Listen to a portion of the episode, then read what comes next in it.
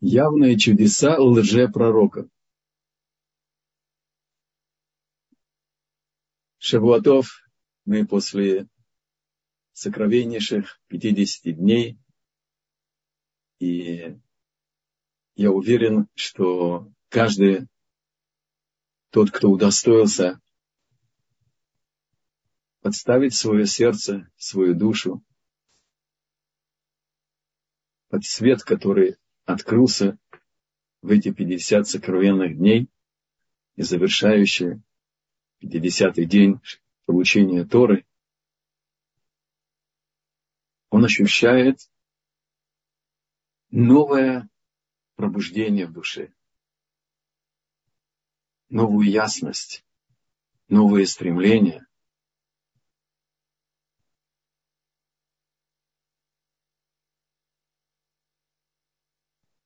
Шивот был семинар в Иерусалиме. И я сказал слушателям, в порядке вступления, что вы пришли с многими вопросами. И мы постараемся с Божьей помощью ответить на них. Но в конце семинара вопросов будет больше. Только они будут на более глубоком и на более высоком уровне. Так и наши занятия. Мы меняемся. И у нас возникают новые желания, новые потребности, новые ожидания, новые вопросы. Слава Богу.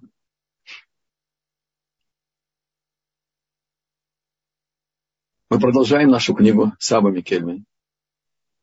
И мы остановимся на 48-м письме, в котором он нас посылает 115 письмо.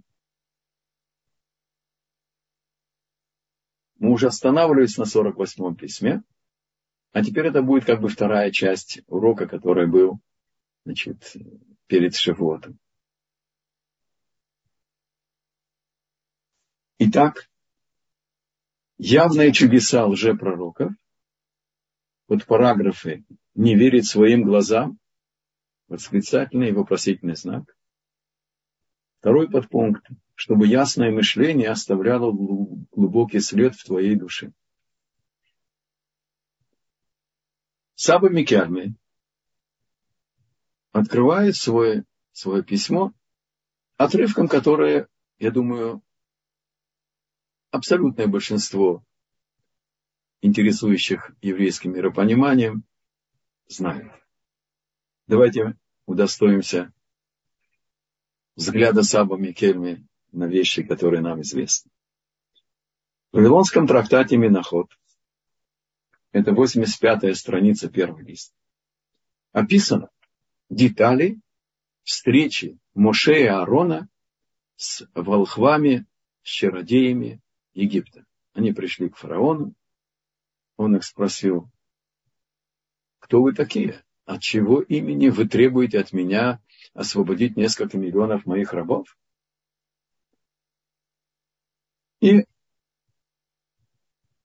визитной карточкой было чудо, которое Аарон проделал со своим посохом рассмеялся фараон и его чародеи. И Гмара говорит, Юхна и Мамре, главные чародеи Египта, сказали Моше Рабейну, зачем ты привез сено в сарай полный сена? Сказала им Моше, Рабейну, Они имели в виду, что, Саба Микелем поясняет, они имели в виду, что Моше пытается удивить колдовством Египет, который сам э, славится колдовством. Добавим еще свидетельство Мидраша. Фараон рассмеялся и сказал, превратить посох в змея а потом превратить этого посох змея из змеев в посох, это дети в детском саду, в э, школе колдунов у нас делают. И он позвал детей. И они проделали тоже колдовство. Их посохи превратили в змеев, а потом а, они превратили за тем, как Аарон превратил посох змею снова в посох, они превратили свои посохи змеи в свои посохи. Только на следующем этапе, уже на втором этапе, то есть это уже будет третий, да, посох, ставший снова змеей, вернувшийся, ставший посохом, он проглотил посохи значит, э, детей. А они не смогли сделать так, чтобы их посохи проглотили, э, они были в большинстве, посох э, Арона. Но Саба Микель не идет в эти детали. Мы возьмем сейчас то отрывок из Талмуда, который он взял. Значит, два главных чародея Египта, они ему кинули такой насмешливый вызов, и Раши отвечает. Раши говорит, что Муше сказал им, торговать следует там, где собираются много покупателей. Египетские колдуны решили посмеяться над Моше, и он ответил им на их языке. Это комментарий Раши. Спрашивает Саба Мике, какое это имеет отношение к нам? Чему нас это учит? Что нам раскрывает это из замысла Творца? Кроме того, когда учим Тору, можно задавать самые-самые резкие вопросы. Можно ошибиться и подумать, что в какой-то мере Муше Рабейну согласился с ними потому что вроде бы он не ставит их на место и никак им не возражает.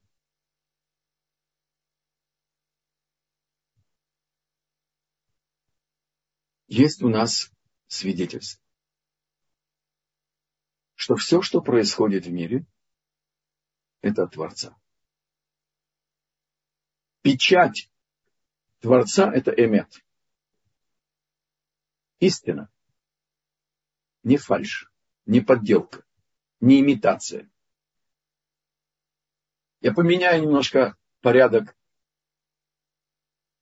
материала, который находится в этом 115 э, письме сыну. Для того, чтобы мы поняли это из того, что я знаком с вами уже не один год, и я дерзю взять это на себя. Я надеюсь, что Саба Микель мне это позволит. Поясняет Саба Микель, что Мушера Бейну повторил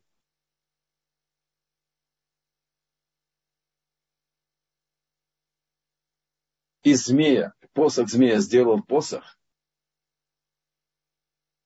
а чародеи Египта не смогли это сделать. Они должны были понять из того, что они не могут проделать то, что сделал Моше, что это не колдовство. Моше Рабейну поставил их перед необходимостью открыть что печать Творца, она истина, а не то, что они прикрывались своими знаниями отрицательных сил.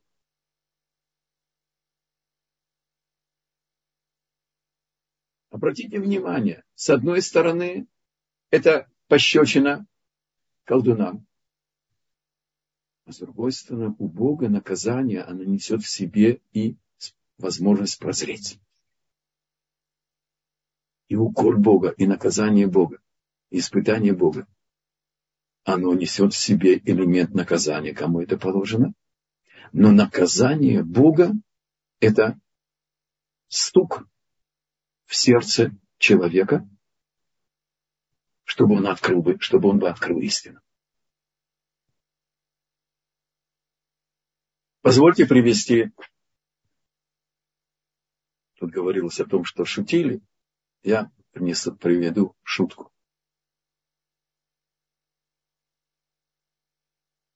Еврейский Робинзон Крузо спасся с утонувшегося его корабля и оказался на необитаемом острове. Через год его спасли. И он своим спасителям с гордостью показал, как он выдолбал из ствола дерева лодку, как он построил дом на ветвях высокого дерева, когда есть разлив, и как он сделал значит, дом на суше, в том месте, где разлив не доходит, и с гордостью показал две синагоги, которые он построил собственными руками. Спросили спасители нашего еврейского Рамедзона Круза Рабинович, зачем вам две синагоги? Он им не понял их вопроса. Что значит зачем? Вот это моя родная. Дорогая мне, сам построил собственными руками, в которую я молюсь всегда, когда я могу. А в эту синагогу ступни мои не ступит, что бы там ни было. Что нам дает эта аллегория? Ответ на вопрос. Что собой представляли волхвы, колдуны, чародеи?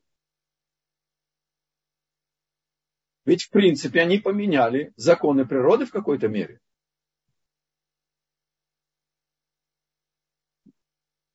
Рамхаль, Рамише Хайм Луцата, один из величайших талмудистов и каббалистов всех времен.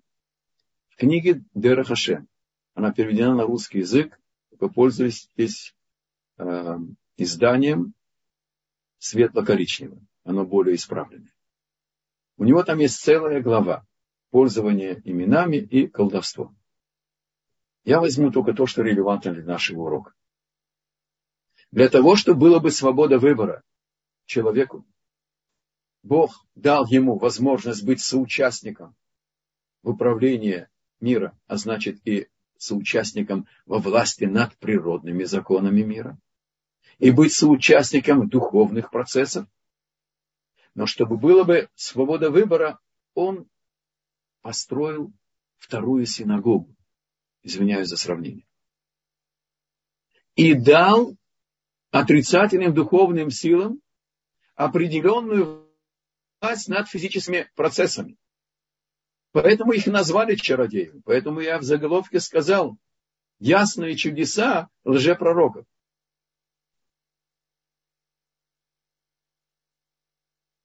И в самом Пятикнижии написано, Когда Бог открывается Моше и говорит, я выбери пророка, которые будут говорить от моего имени и так далее. И зная, с кем имеет дело, Бог спросил, э, Моше спрашивает а, от нашего имени. А как мы узнаем, что это слово пророка или лжепророка? Бог дает критерии. Слово, которое сказано, то имени не исполнится. Это, это лжепророк, когда был Санедрион, если бы его предупредили, он бы признался, что знает и все равно делает, есть место даже для смертной казни. Но тот, кто скажет от моего имени, своими словами беру то, что нам необходимо, и совершит знамение, и знамение исполнится, знаете, что я испытываю вашу веру. Потому что если это указание, подтвержденное знамение, потребует изменить хвостику буквы Ют, и скажет, что в тфили нужно добавить э, значит, э, ушин, там есть шин с тремя э, палочками, а есть четырьмя. Или он скажет, знаете, что уберем одно, один отрывок, достаточно два, или добавим что-то, неважно. И возьмет всех слушателей, представьте себе, я в Иерусалиме, берет весь этот урок, переносит на Красную площадь, посмотрели куранты, значит, э, царь Пушка, царь Колокол, а потом вернул сюда. Говорит Творец, это испытание цельности вашей веры. Исполнение колдовства не меняет нашего полного истинного знания, что это такое, и нету никакой силы. Но это испытание. У нас сейчас размножились, в любые времена, когда, тем более я думаю, что это именно а, а, отражение духовного подъема. Как только есть духовный подъем, тем более русскоговорящее еврейство, оно было закрыто в джин, как джина в банку. Наша духовная, наш духовный поиск, наша жажда, наша душа, она была дистрофи, дистро, в состоянии дистрофии. И мы сейчас вырвались из этих ограничений. Перед нами океан информации, истины. И тут же появляются отрицательное начало, выдвигает нам важных, разных гадателей, ясновидцев, кто чего. Я вам расскажу только один случай. Только он резкий. Я вам расскажу о лже провидце. А Моше сталкивается с реальными колдунами, которые творят колдовство. Они знают, что это колдовство. Билам знал, что Бог ему сказал. Только он хотел с тем его пониманием Бога выполнить свои, так сказать, намерения. Так и здесь. Только сначала остановимся на том случае, который я хочу вам рассказать. Без имен. Я преподаю э, жен, женские э, э, таких э, домах учения. И э, в Иерусалиме есть такое, такое, такое значит, э, учреждение, и девчонки живут на квартире, символическую плату платят, им разрешено работать, или они учатся, вечерами не занимаются. И вот одна ученица пришла ко мне, вся, так сказать, взволнованная. Вот я встретила человека, который меня первый раз видит. И он рассказал обо мне э, все, и он, значит, предлагает, чтобы я бы с ним советовалась, кого я выберу, чтобы помочь мне выбрать правильно и так далее. Но этому ясновидцу в кавычках не повезло. Дело в том, что до этой встречи подружка этой ученицы, она была у этого ясновидца. И тот с ней разговорился о ее кругу. И она рассказала о том, что ее подружка из Москвы, есть там, и родственники и так далее. Вот, вот, вот вам ясновидство. Но мы сейчас говорим более сложную вещь.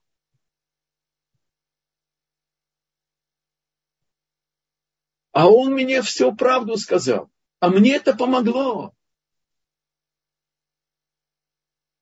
И здесь приходит это аксиом еврейского миропонимания.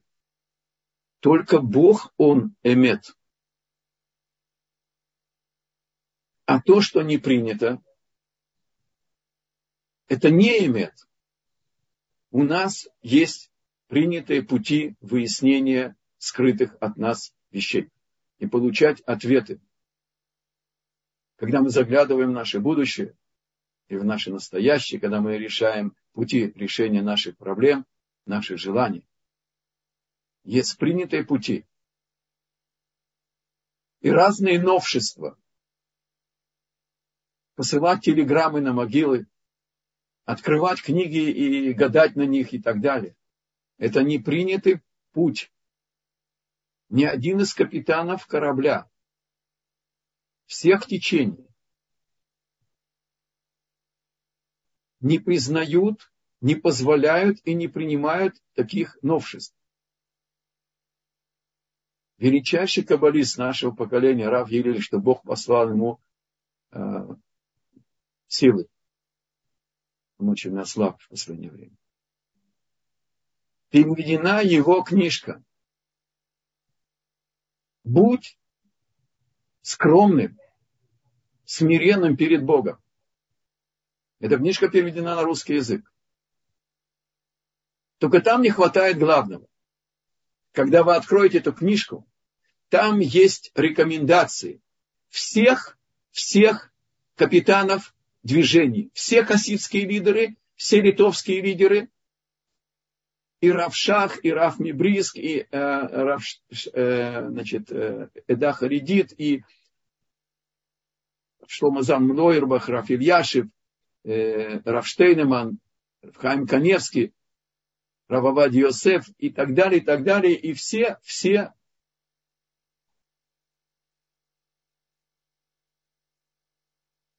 Вот как нужно относиться к источникам поиска истины. Есть еще одна проблема, помимо гадателей и ясновидцев. Обратите внимание, как отрицательное начало нас ловит. На искреннем желании передать большему кругу людей истину.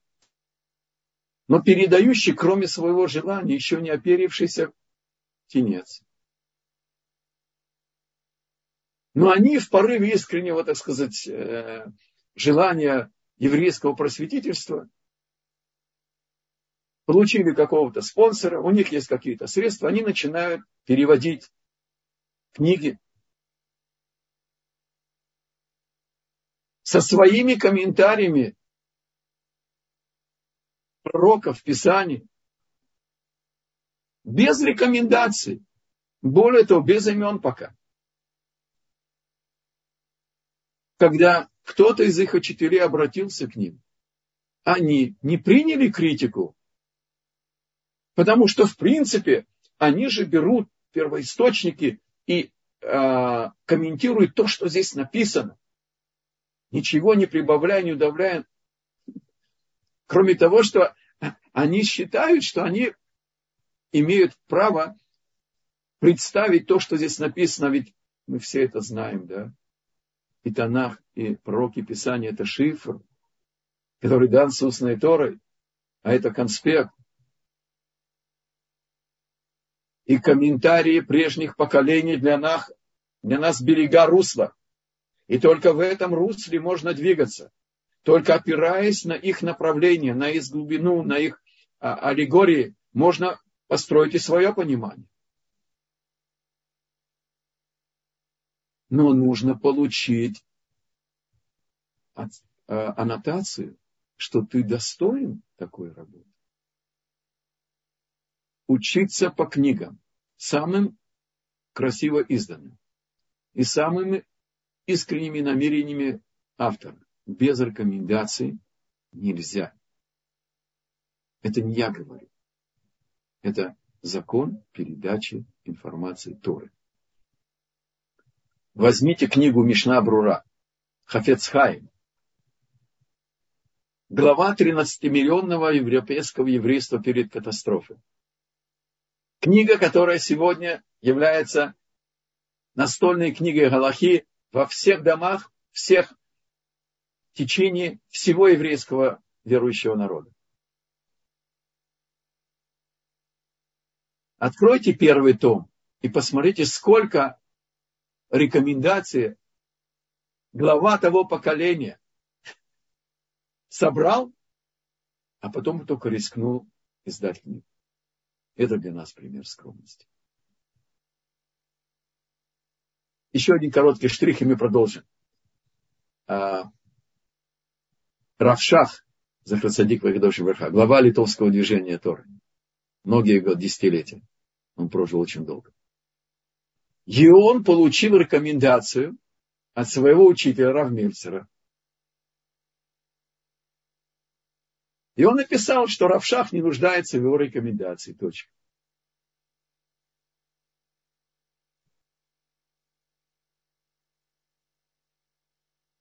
И все-таки это рекомендация.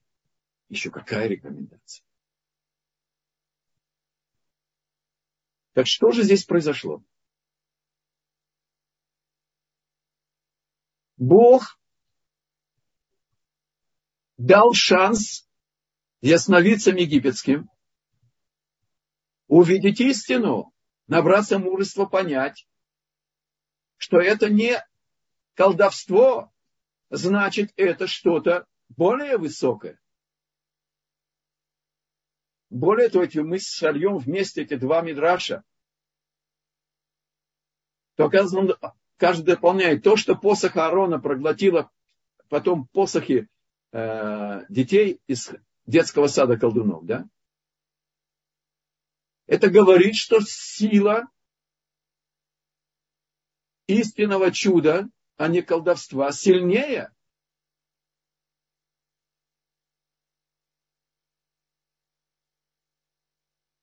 И когда Бог создал эти две синагоги, Он все-таки ограничил, Он ограничил власть отрицательных духовных сил по сравнению с силой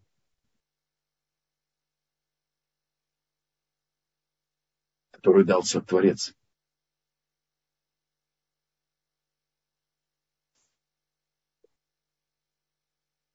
Приводит Саба Микельми отрывок из Мариля Блах, Блох, уроки знания. Кстати, эту книгу Кводарав Хайм Бурштейн перевел тоже на русский язык. И это как бы дополняет.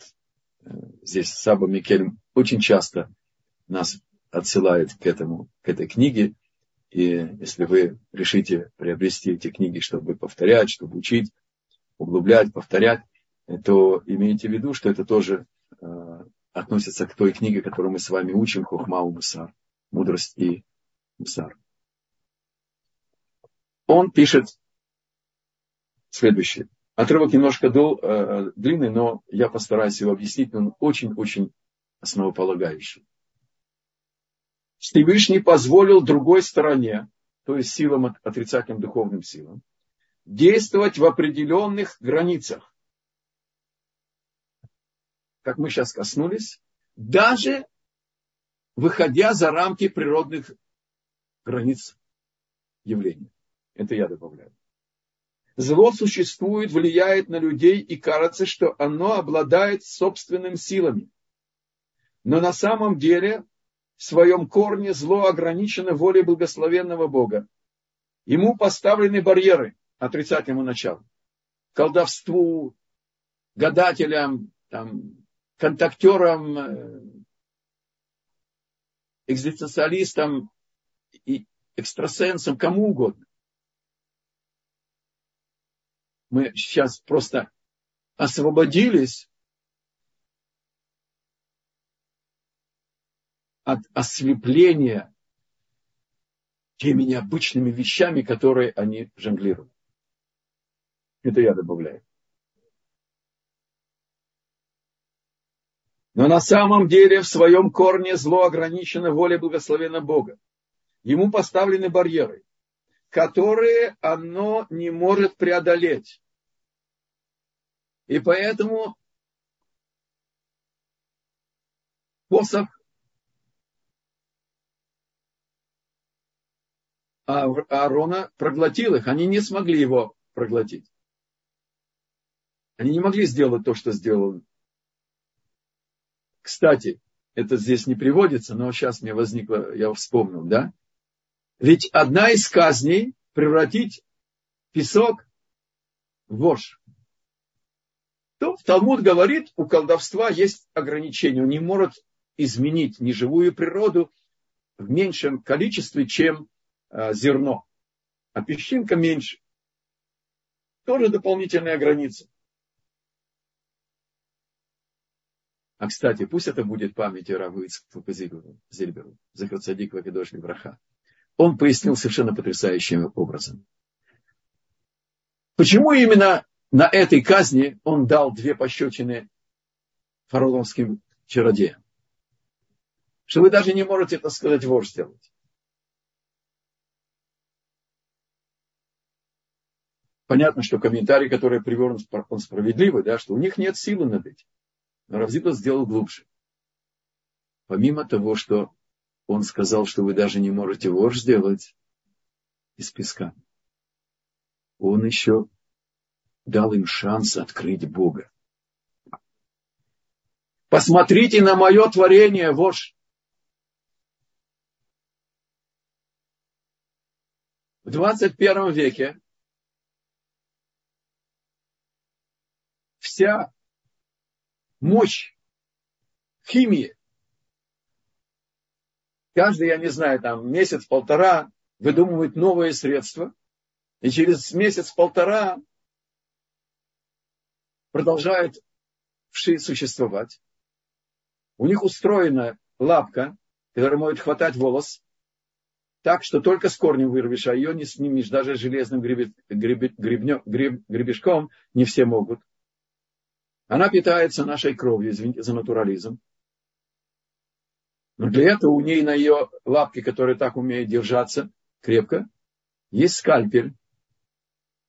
Она разрезает кожу нашей макушки. Но у нас есть процесс свертывания крови.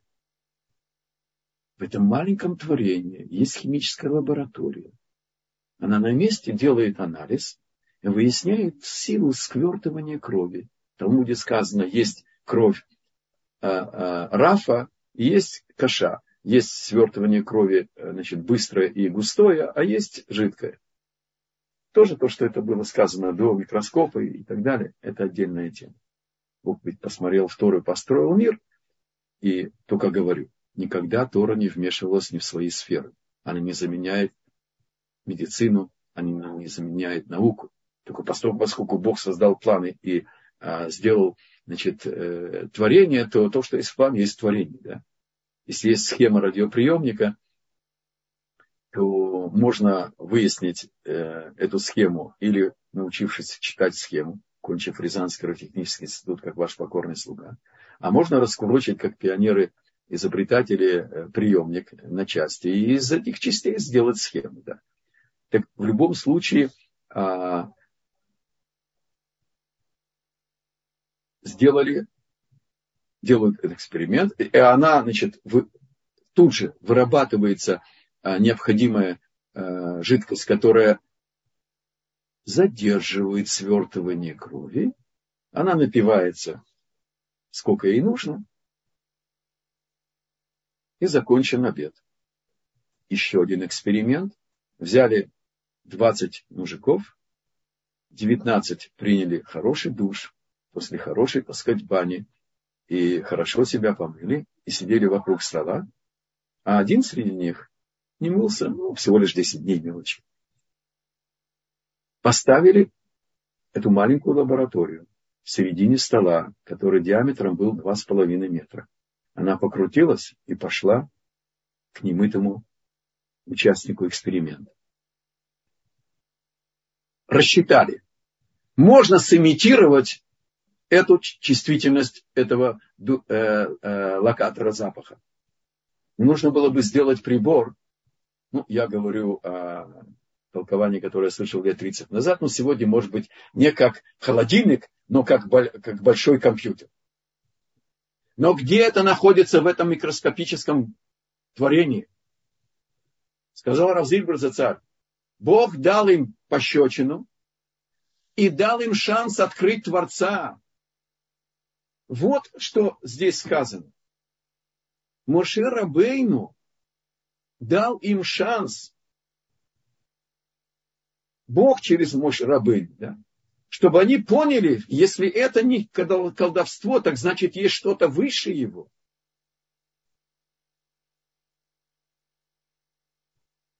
А выше в духовном мире это воздействующее. Выше это более совершенное. Выше это более полное соучастие с волей Бога. И постоку, поскольку еврейский народ поднят, и сила пророческая, она выше, чем сила колдовства, поэтому они не могут победить. Но что? Детализирует, вернемся к нашей цитате. Раф Мари Блох говорит, на самом деле в своем корне зло ограничено волей благословенного Бога. Ему поставлены барьеры, которые оно не может преодолеть, чтобы посягнуться на основы мироздания и повлиять на предназначение мира и цель его существования. Отменить замысел Бога они не могут. Они могут только быть испытанием для нас, испытанием нашей веры.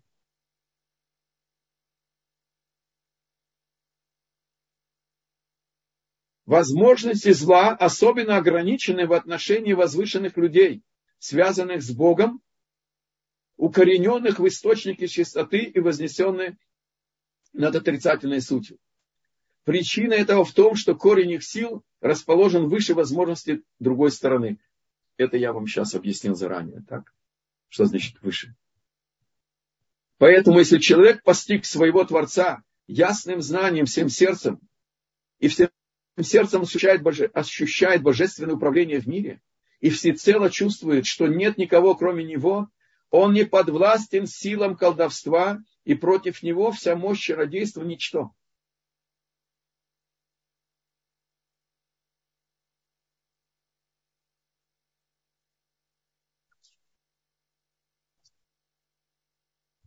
Саба Микель, он величайший и методист. Он резюмирует, поэтому поймете, почему я переставил немножко материал, да? И говорит, разыскивающих истину можно разделить на три группы. Первое относятся те, кто уже настолько научились управлять своими духовными качествами, то есть своим характером, что неприятие зла стало для них частью их естества. Им не нужно прилагать усилия соблазнам отрицательного начала. Оно на них не влияет. Вторая категория, вторую категорию составляют люди, которые еще тяготятся ко злу, но их разум уже достаточно силен, чтобы распознать и прочувствовать погубность своих стремлений. У них хватает сил подавить страсть и следовать свой, совету чистоты и сильного разума. Это тоже высокий уровень. К третьей группе причисляются люди с неразвитым мышлением. Страсти, желания и э, склонности характера побуждают их разум принимать зло за добро.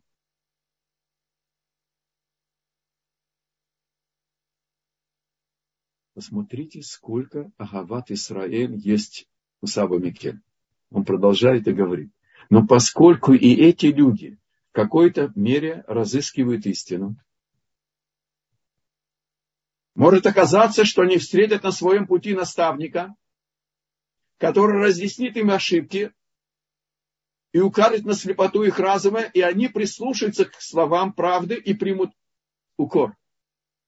Поэтому болезнь таких людей не безнадежна. Они могут исцелиться с помощью врача, который определит их недуги и назначит соответствующее лечение.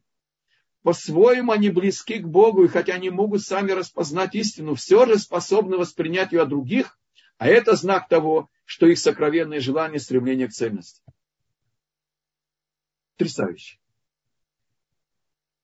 Позвольте привести пример снова без имен. Два друга водой не разольешь. Прошли в Советском Союзе, я сейчас говорю до перестройки. Огонь и вода и медные трубы. И вдруг под волну выхода миллиона евреев из Советского Союза в 70-80-е годы во время товарища Брежнева, они поехали, ну что, нет, нет, вы ошибаетесь, какая-то провинция Израиль в Европу. Айдешокоп всегда были Айдешокоп, еврейские головы всегда были еврейскими головами. Они раскрутили, раскрутили бизнес, преуспели, разбогатели. Не будем тратить драгоценное время на описание, как они жили, какие машины, какие яхты и так далее.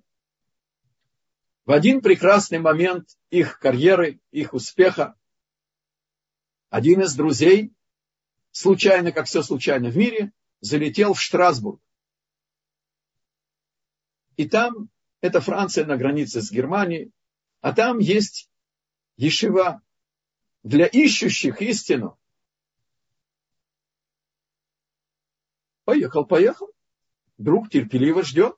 Дела идут, ему немножко сложно, не достает его, но он терпеливо его ждет. Шел месяц, два, три. На четвертый месяц друг поехал выяснять, что он там нашел. Он знал, что его коллега не из наивных и не из глупых людей. И если он там задержался на четыре месяца, предпочтя все, что они достигли, все, что давало им то, что они получали, имели возможность, значит, он там нашел что-то, как минимум, равное этому что стоит на это потратить 4 месяца? Поехал, посмотрел, понял, что его товарищ, извините за грубость, ну, бывает на диске трещина. Но в эти несколько недель, когда он присутствовал в Штрасбурге, еще одна случайность.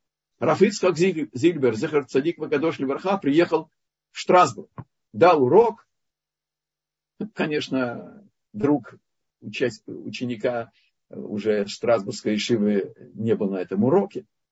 Я извиняюсь перед памятью нашего величайшего учителя, но я цитирую дословно. Когда я потом слышал этот рассказ, он мне сказал, я встретил милого старикашку из Иерусалима, и он мне предложил надеть какие-то коробочки с какими-то ремнями, сначала на руку, потом на голову. Я сделал ему одолжение. Я, я, так сказать, очень терпелив, и он такой был приятный. Понял, что его друг сошел с ума. Вернулся к своим делам. Проходит четыре с половиной года. Пока эта случайная встреча, пока этот стук в дверь его сердца не принес результат.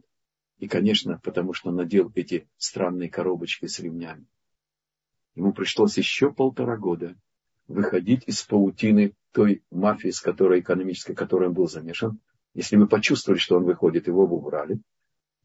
Он приезжает в Страсбург, заканчивает свою шиву, находит сам свою невесту, живет сейчас в Иерусалиме. Талант бизнесмена не пропал. Он крутит иудейский бизнес, очень, очень успешный. И недавно он выдал замуж дочку и так далее. Каждому из нас Бог стучится в дверь в определенный момент жизни.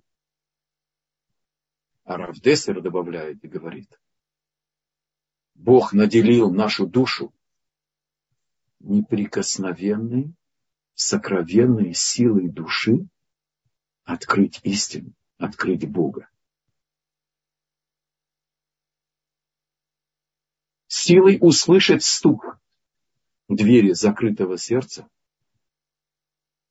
Но открывать на этот стук человек должен сам. И это не может изменить никто. И нет никаких вампиров, и никаких там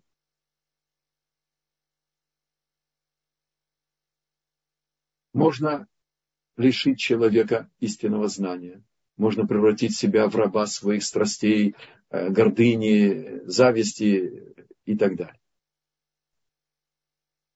Но это подарок Бога.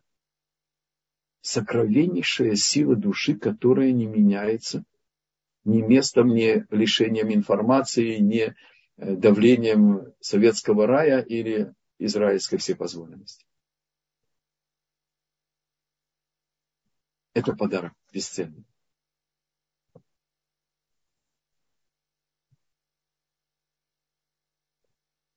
И завершает Саба Микелем и говорит, но хуже всех грешники, которые усматривают истину в своих ложных убеждениях и неправедных чаяниях. Говорит Тора, притча Шлемо, царя Шлемо. Мудрый стремится к истине, а глупец притягивает ее к своему воззрению. Говорит Саба Микель, Самый страшный случай, когда человек видит в ночи день. Мы сейчас получили объяснение. Он превращает ночь в день по своему пониманию. Он притягивает действительность к себе. Я не удержусь, я коснусь чуточки политики, но это просто действительно тоже случайно сегодня в дороге услышал этот комментарий, и я знаю, что когда я что-то слышу, надо прислушаться. Так какой-то там представитель товарища Лапида заявил фразу, послушайте.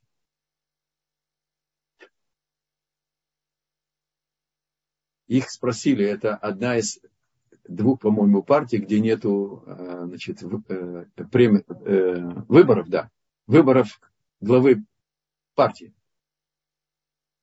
И корреспондент его поймал, этот, который представляет Лапида. Кнессета и член этой партии. И говорит, слушайте, вы значит, воюете за демократию и так далее. А, а почему, когда у вас будут выборы? А, они говорили о выборах в Турции заодно. Послушайте ответ. Наша партия, как это называется, я уже даже не знаю. Э, в общем, Лапида, да, она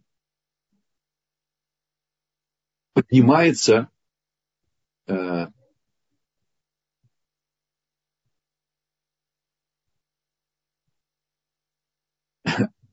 значит, а, а, она а, поднимается, выделяется своей демократией.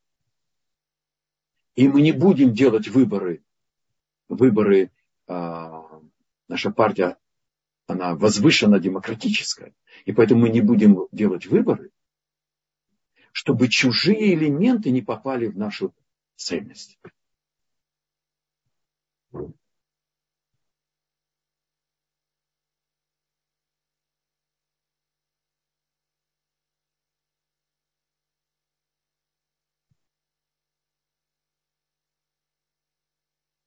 И завершает, Саба Микельми говорит.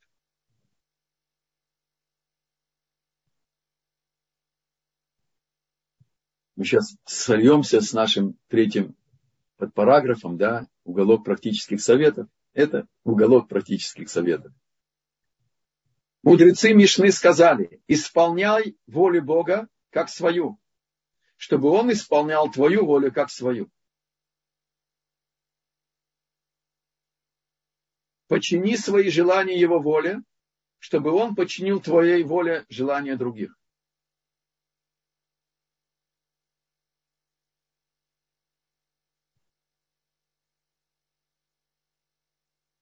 То есть от Бога к нам идет постоянно все необходимое для нас, то, что нам нужно, даже то, что мы не знаем, что нам нужно, а тем более, когда то, что мы просим и нуждаемся, он это знает лучше нас. Только он оговорил, чтобы мы получили то, что нам нужно. Мы должны себя соединить с его волей. Мы должны сверить наши поступки. И первый вопрос, который должен задать еврей перед любым решением. А какова мера Бога, какова воля Бога, какова, каков путь достижения того, что я хочу. И все остальные вытекающие отсюда вопросы. И тогда, когда еврей живет с такими вопросами, Бог берет их волю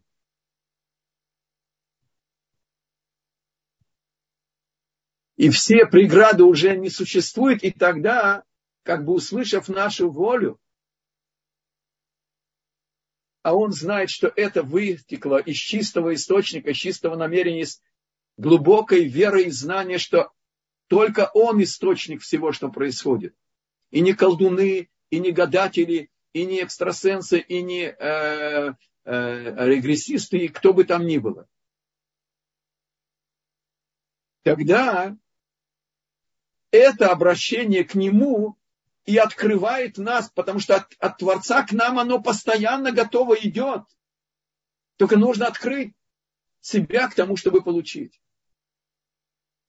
Не нужно Богу наше, так сказать, э, обращение, заявление, как чиновнику в Сахнуте.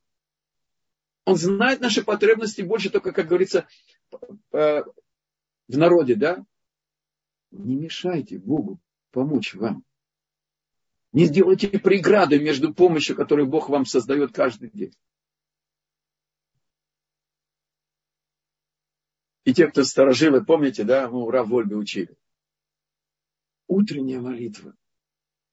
Бог ждет утренней молитвы, чтобы начать мир так как было с первым человеком.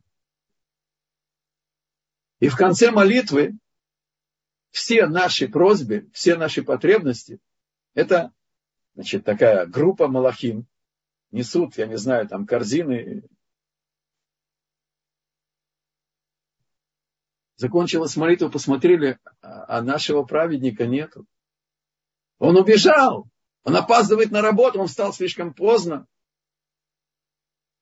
И он, конец молитвы Алейну Лишабеах, он по дороге. Ну, тогда Бог говорит, некому давать. Ты не понимаешь, где источник и каким образом быть счастливым, получить то, что тебе необходимо.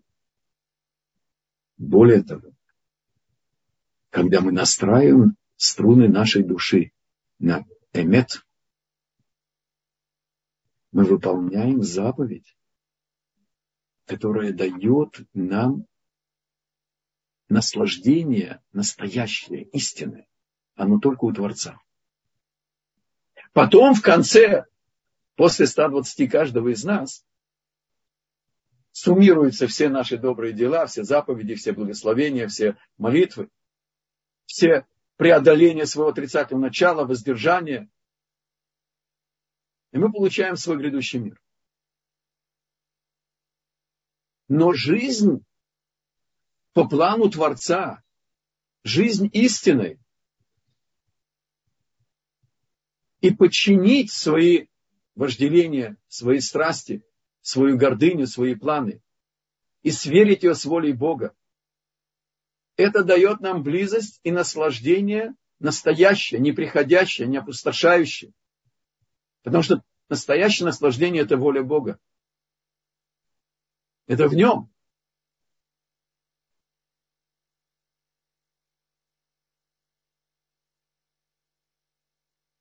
И завершает Саба Микельми говорит. Окончательный вывод – Тот, чей разум не угас окончательно, пусть противостоит желаниям, постоянно освобождая свое мышление и собирая знания во всех его аспектах. И уж во всяком случае, пусть не отдаляется от благословенного Творца, который есть истина, необходимо шаг за шагом приближаться к совершению правильных поступков. То есть выяснять, какова воля Бога, какая галаха и какими путями ее выполнять. И если люди укажут нам на отступление от праведного пути, примем их укор. Если нам друг или заметят, что, дорогой мой, это ошибка, это нельзя делать, это не принято. И будем подниматься все выше и выше, а мудрый свет, а мудрый станет еще мудрее. Достоимся мы, мы приблизиться к истине и к благословенному Богу. Аминь.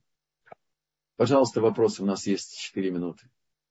Спасибо большое. Э, есть такой вопрос. И если люди шлют проклятие и ненавидят, а ты человек верующий, есть ли защита от этих врагов? Одним словом, как защититься от врагов и ненавистников, помогает ли ты им, если читать несколько раз в день?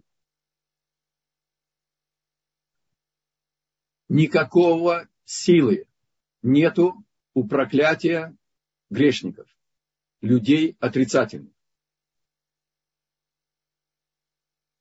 Есть понятие с глаза или дурной глаз. Но Рамбам, Маймонид говорит, в Исраэль отрицательным силам ограничение максимальное. И в принципе нету такой силы. Но тот, кто по своей слабости веры и понятие, что мы под Богом, а, все-таки пугается и боится, он открывает себя этому испытанию.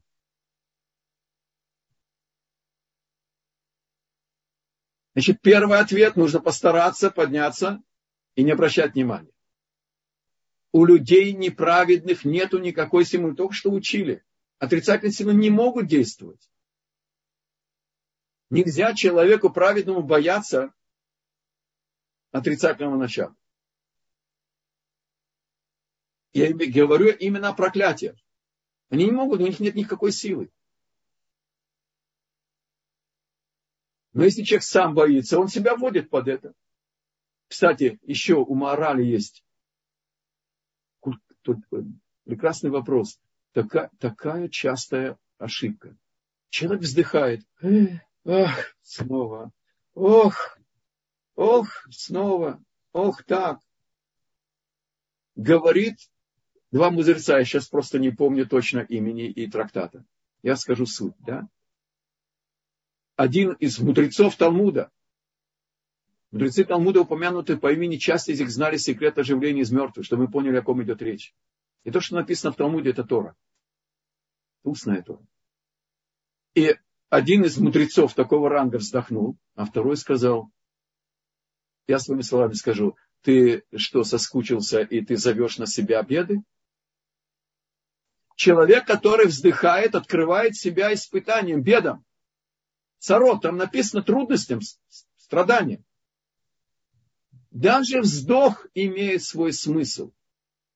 Вот почему нужно, обратите внимание,